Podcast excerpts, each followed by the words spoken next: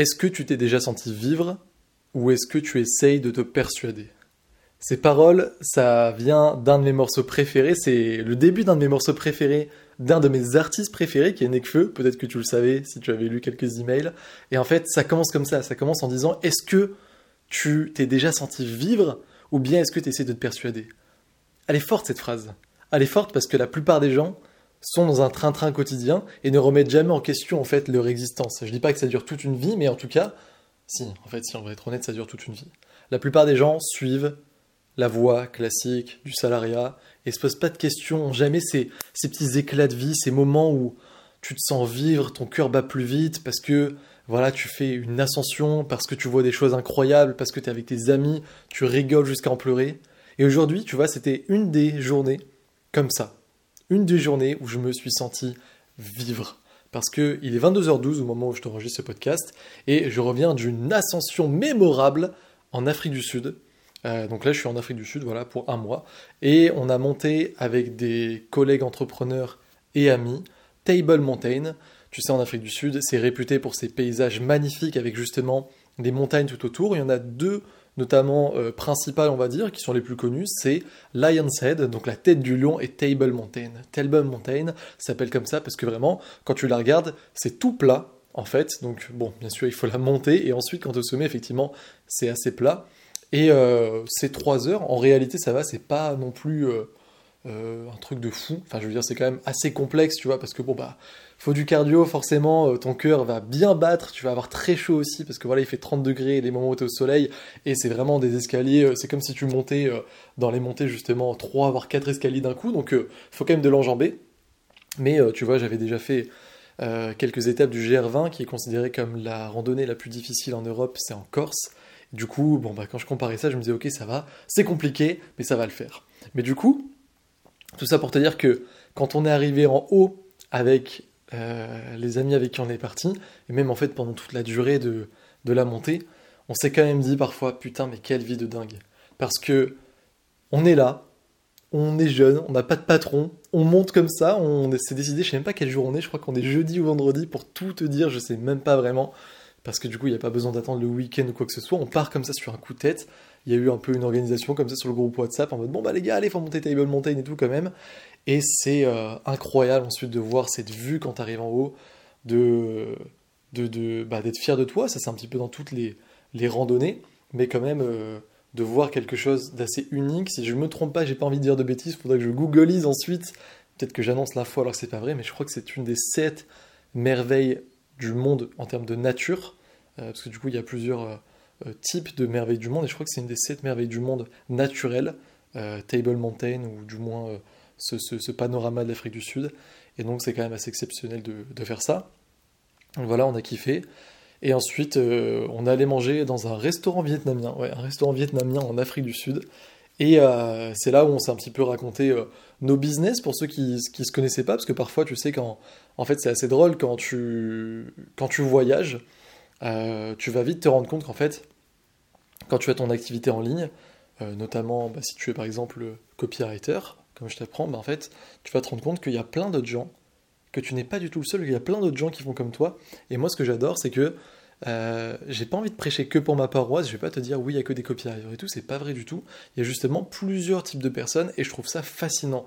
Je trouve ça fascinant parce qu'en fait, le dénominateur commun qui nous rassemble tous, ces personnes-là qui peuvent partir sur un coup de tête, qui restent, tu vois, moi je reste un mois, il y en a qui restent deux mois, trois mois, quatre mois, il y en a ensuite qui vont revoyager directement après, qui vont euh, aller euh, en Asie, qui vont retourner à Bali, à Bangkok, il y en a qui vont à Dubaï, etc. Mais en fait, le point commun entre toutes ces personnes, qui peuvent être donc libres, c'est vraiment le fait de bosser sur Internet. C'est vraiment ça la seule chose qui nous rassemble. Par exemple, tu vois, moi, j'ai été copywriter et aujourd'hui je t'apprends à devenir copywriter. J'ai mon business de formation comme ça. Il y avait Justine qui est d'ailleurs une des clientes de l'académie. Peut-être que tu l'avais vu. Je sais pas si au moment où je te sortirai ce podcast, l'interview sera sortie, parce qu'il y a beaucoup d'interviews qui doivent sortir. Mais en gros, Justine, je l'avais rencontrée à Bali, et elle, elle aide les filles à devenir community manager. Donc euh, c'est aussi un métier, tu vois, sur Internet comme ça, de gérer les réseaux sociaux. Et donc elle a son business en ligne, pareil, elle elle était community avant, aujourd'hui elle a son business de formation. Il y avait aussi Ethan. Ethan qui m'accompagne. Tu sais quoi, je les, garde pour la fin, les, les deux osios, parce que c'est deux amis euh, avec qui j'ai déjà fait des voyages. Je te parle plutôt de, de ceux-là que j'ai rencontrés comme ça à nouveau en voyage. Justine, elle est avec un coloc qui s'appelle Thomas. Thomas, en fait, il a tout simplement un programme de formation où il aide les gens à perdre du poids. Et il y avait aussi dans la thématique, comme ça, fitness, Anouk et son copain, tout simplement, son partenaire, qui euh, crée aussi des cours sur le fitness. Et après, il y a bien entendu, enfin je dis bien entendu, parce que si là tu, tu écoutes ce podcast pendant qu'il est sorti, donc pendant que je te raconte un petit peu comme ça mon, mon périple à travers les emails et à travers les stories sur Instagram, bah, tu vois souvent deux têtes qui reviennent, qui sont Maxime et Ethan. Et en fait, Maxime, il a tout simplement une agence où il aide les filles qui se lancent sur OnlyFans à faire plus d'argent tout simplement. Donc il y a des influenceuses qui sont sur OnlyFans, qui créent du contenu et il leur permet de faire plus d'argent avec des stratégies marketing. Et Ethan, qui lui est en fait un consultant pour les neuropsychologues, donc c'est bien niché, c'est assez spécifique, et euh, il est notamment consultant euh, à temps plein dans une, dans une start-up justement qui est euh, sur la neuropsy. Et donc tu vois que on a vraiment des profils divers et variés, si j'ose dire. On a des personnes qui ont un business de formation euh, plus dans la vente, on va dire, comme moi, le copywriting, un petit peu Justine, community manager, tu vois, apprendre à développer une compétence. D'autres qui créent du contenu dans la thématique du fitness, et d'autres encore qui bah, fait, permettent aux filles sur OnlyFans de faire plus d'argent et aux startups dans la neuropsy de faire plus d'argent. Donc c'est vraiment des profils éclectiques, et la seule chose qui nous rassemble, la seule chose qui fait en fait qu'on était là tous ensemble comme ça à ce moment-là, déjà en Afrique du Sud, et puis euh, qu'on peut partir comme ça sur un coup de tête et aller ensuite euh, climber, si j'ose dire, Table Mountain, bah c'est justement le fait qu'on est sur Internet. Et donc c'est génial, je trouve, de, te montrer un petit peu cette diversité. Et franchement, on va pas se le cacher, quel bonheur d'être vraiment libre en fait. Parce que tu vois, il y avait même une conversation à un moment que je trouvais très intéressant. Euh, C'était en fait, il y avait le des personnes qui avaient hésité un moment à monter en fait un business de cryothérapie en Afrique du Sud. Parce que voilà, eux, c'est des personnes qui sont restées l'année dernière six mois en Afrique du Sud. Et euh, donc vraiment, ils adorent le, pays, tout ça, ils se sentent chez eux. ils ont remarqué un petit peu que euh, bah, il y avait des opportunités business physiques, concrètes à faire, et que comme il y a pas mal de sportifs à Cape Town, notamment bah, justement des entrepreneurs, et tu sais, la plupart des entrepreneurs font du sport, euh, et du coup, bah, ensuite, ont envie, euh, voilà, peut-être de se détendre, etc. Ça pourrait être intéressant de leur proposer un service de cryothérapie, donc euh, ce fameux truc où en fait tu guéris entre guillemets par le froid, parce que c'est pas forcément de la guérison, mais c'est pour relaxer les muscles, c'est pour améliorer ton système de santé, etc., etc. Et du coup, ils trouvaient ça intéressant, ils, étaient, ils avaient commencé à aller voir des investisseurs, etc. Donc il y, avait, il y avait tout un petit peu qui était prêt, ils avaient l'endroit, le local, ça pouvait être lancé.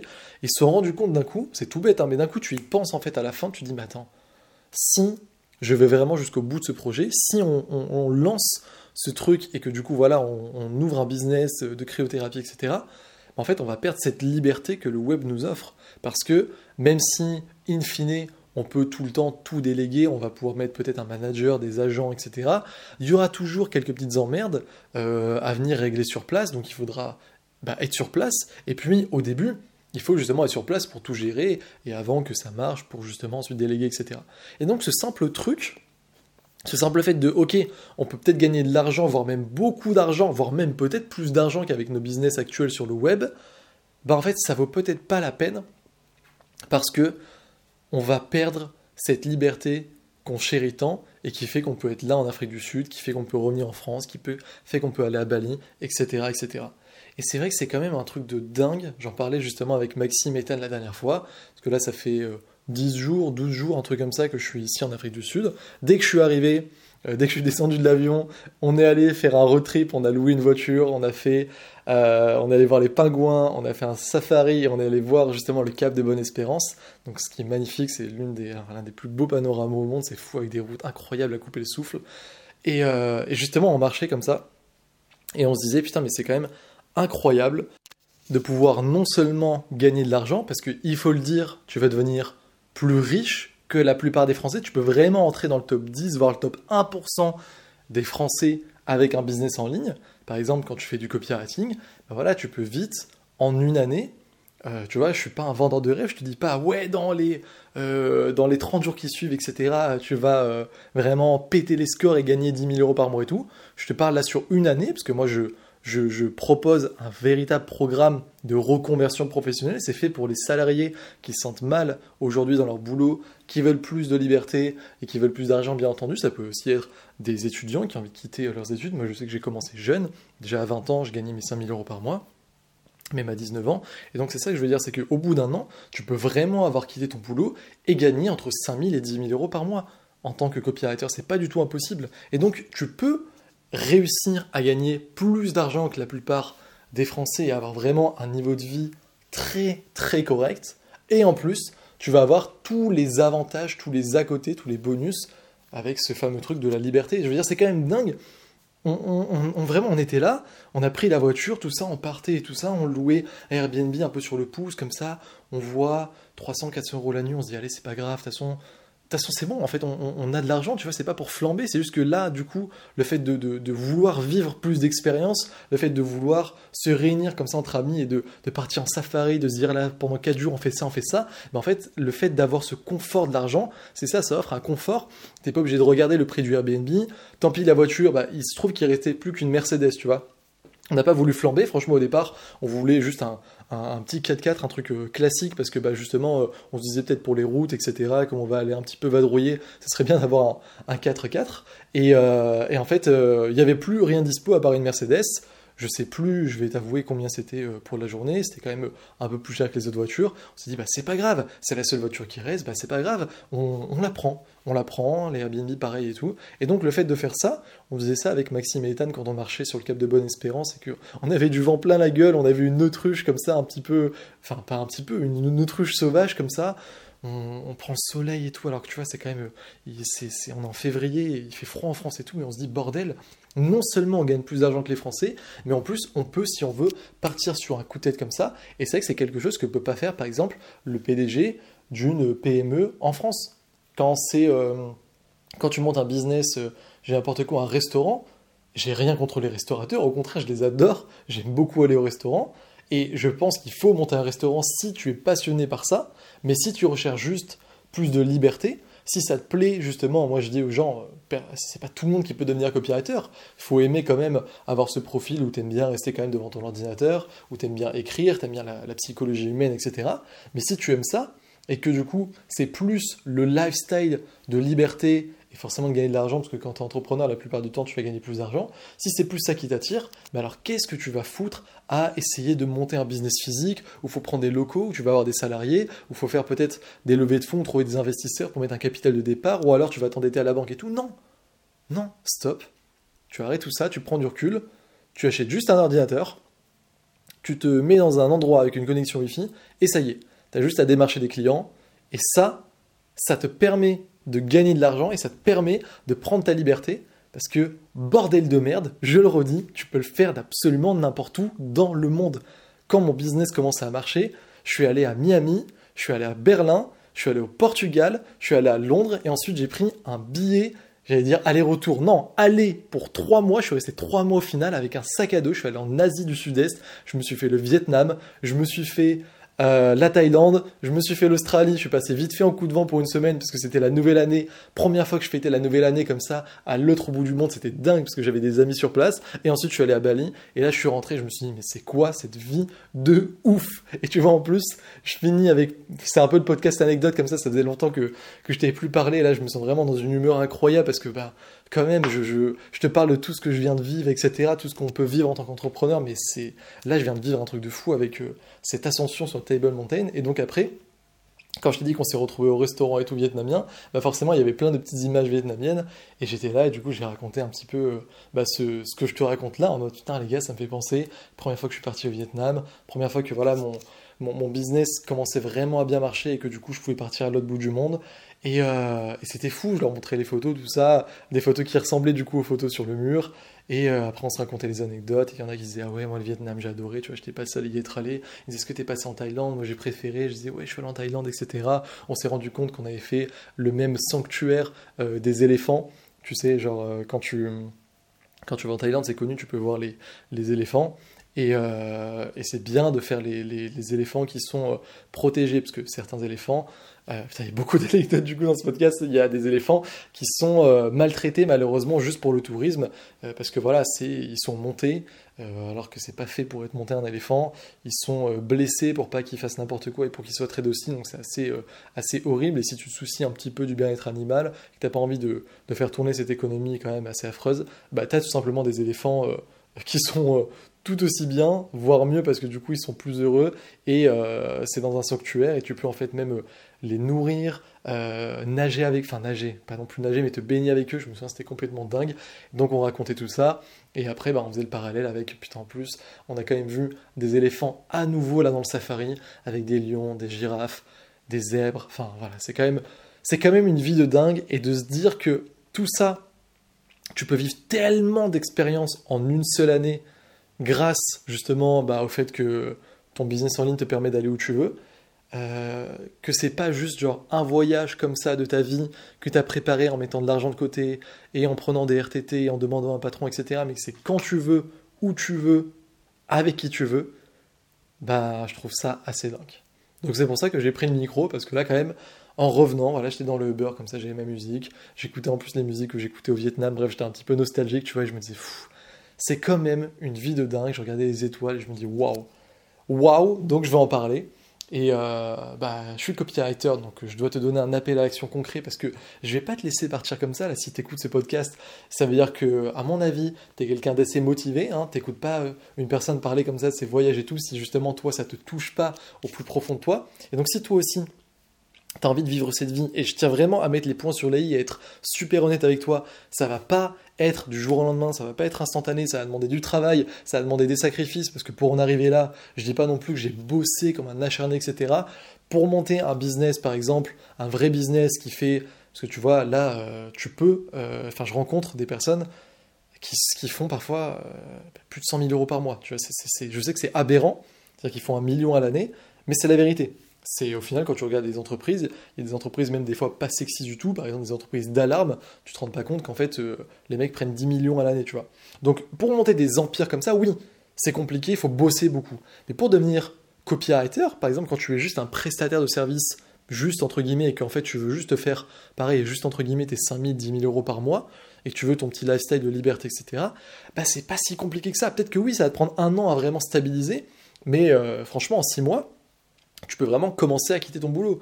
Moi, j'ai des études de cas d'élèves de, qui, en six mois, ont multiplié leur salaire, commencent à voyager, euh, sont libres, ont quitté leur emploi, etc., etc. Et donc, si tu prends conscience que voilà, c'est pas non plus tout prêt dans la bouche, que c'est pas du tout cuit, qu'il faut bosser, qu'il faut se former, qu'il va falloir agir, parce que je te parle de trouver des clients et tout, bah faut les trouver, faut envoyer des emails, faut envoyer les bonnes vidéos, tout ça. Si tu es prêt à faire tout ça, et que tu aimerais quelqu'un qui te guide, quelqu'un qui l'a fait, quelqu'un qui l'a vécu au quotidien pendant trois années, qui a fini par générer 3 millions d'euros pour ses clients dans plus de 30 thématiques différentes, qui sait donc de quoi il parle et qui aujourd'hui eh bien, enseigne tout ça à ses élèves et ça marche, eh bien, tu peux cliquer sur le lien juste en dessous.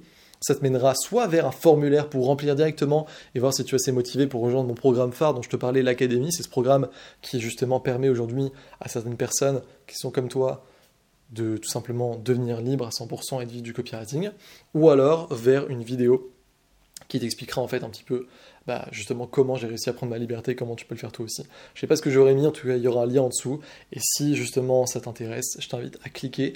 De mon côté, je vais pas te le cacher, je... Bon, je transpire un peu, enfin j'ai beaucoup transpiré, donc là je sens un petit peu la sueur. Je vais aller prendre une douche tranquillement. En plus là, euh, je suis dans une suite dans un hôtel. C'est même pas vraiment un hôtel, c'est plus un resort en fait. Je me suis pris un truc un petit peu perdu là, comme ça, dans la nature. C'est pour ça que j'ai eu le temps de réfléchir dans le Uber, parce que j'ai mis 30 minutes pour rentrer. Et, euh, et bah, la suite est vraiment géniale. J'ai une baignoire. Je pense pas que je vais prendre un bain chaud parce qu'il fait quand même euh, chaud. Mais euh, être dans la douche, ensuite me mettre dans la baignoire tranquillement, peut-être avec une petite vidéo YouTube, etc. Peut-être même un petit verre de vin blanc, tu vois, c'est quand même assez cool. Et, euh, je, te dis, je sais même pas si on est jeudi ou vendredi. Je regarde même pas le lendemain, du coup, à quelle heure je dois me lever, euh, si euh, je dois envoyer des trucs à un patron ou quoi. Je me dis même pas, ouais, mon voyage finit bientôt. Enfin, j'ai encore deux semaines pleines devant moi. C'est juste, vraiment, c'est juste dingue. Et je te dis, je fais vraiment ce truc de, je te raconte c'est pas mon quotidien, mais c'est vrai que je voyage souvent et je te raconte quand je voyage, mais je fais vraiment la distinction entre tu peux vivre ça, mais il va falloir du travail. Mais si tu comprends ça et que tu arrives à ne pas être un teubé de ah oui, du jour au lendemain, j'ai gagné des millions, mais ok, il y a un processus, je vais développer mes compétences et je vais gagner de l'argent, et ensuite je vais pouvoir vivre ça. Alors là, oui, franchement, n'attends plus, clique sur le lien en bas et rejoins-nous parce que euh, tu es peut-être à un clic, on dit à deux doigts, mais là c'est à un clic, de changer ta vie et de vivre ce genre de, d'expérience et de destinée. Je te souhaite une excellente soirée, c'était Théo. Je te dis à la prochaine dans un email ou dans un podcast. Ciao